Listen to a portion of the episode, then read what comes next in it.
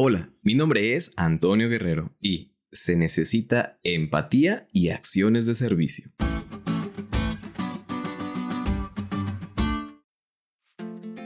Recientemente tuve la experiencia de oficiar un servicio fúnebre, el cual fue de una pequeña bebé de tan solo unos cuantos meses de nacida.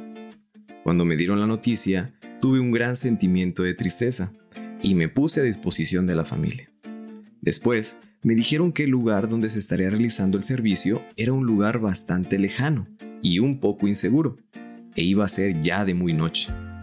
Sin embargo, a pesar de estas características, estaba seguro que el mensaje y consuelo que se daría a la familia sería mucho mayor y más beneficiante que el no estar con ellos. Y así fue. El momento fue muy especial y conmovedor. Al ver el contraste de los padres al llorar junto al féretro de su hija y después de escuchar el mensaje, estar más tranquilos y esperanzados. Sin duda alguna, se necesita que en nuestra vida tengamos aún más empatía y practicar acciones de servicio.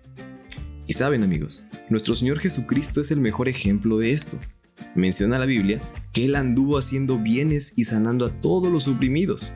En cada acto de su vida revelaba amor, misericordia y compasión su corazón rebosaba de tierna consideración por todos los seres humanos. Se revistió de la naturaleza humana para poder solidarizarse con nosotros en nuestras necesidades.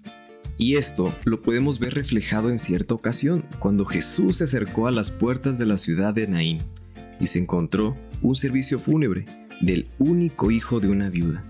Sin embargo, la presencia de Jesús cambió completamente el escenario Jesús resucitó a ese joven y todos los que presenciaron ese milagro se dieron cuenta que Él realmente era el Hijo de Dios.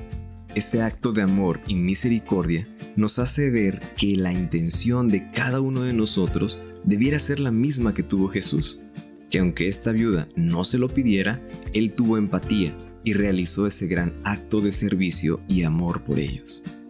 Así que amigos, de esto se trata ser cristianos, de cuidar del huérfano y las viudas, de alimentar al hambriento, de ayudar al necesitado, de tener ese sentimiento de empatía y servir de todo nuestro corazón. Créeme que al practicarlo, tú serás el más beneficiado.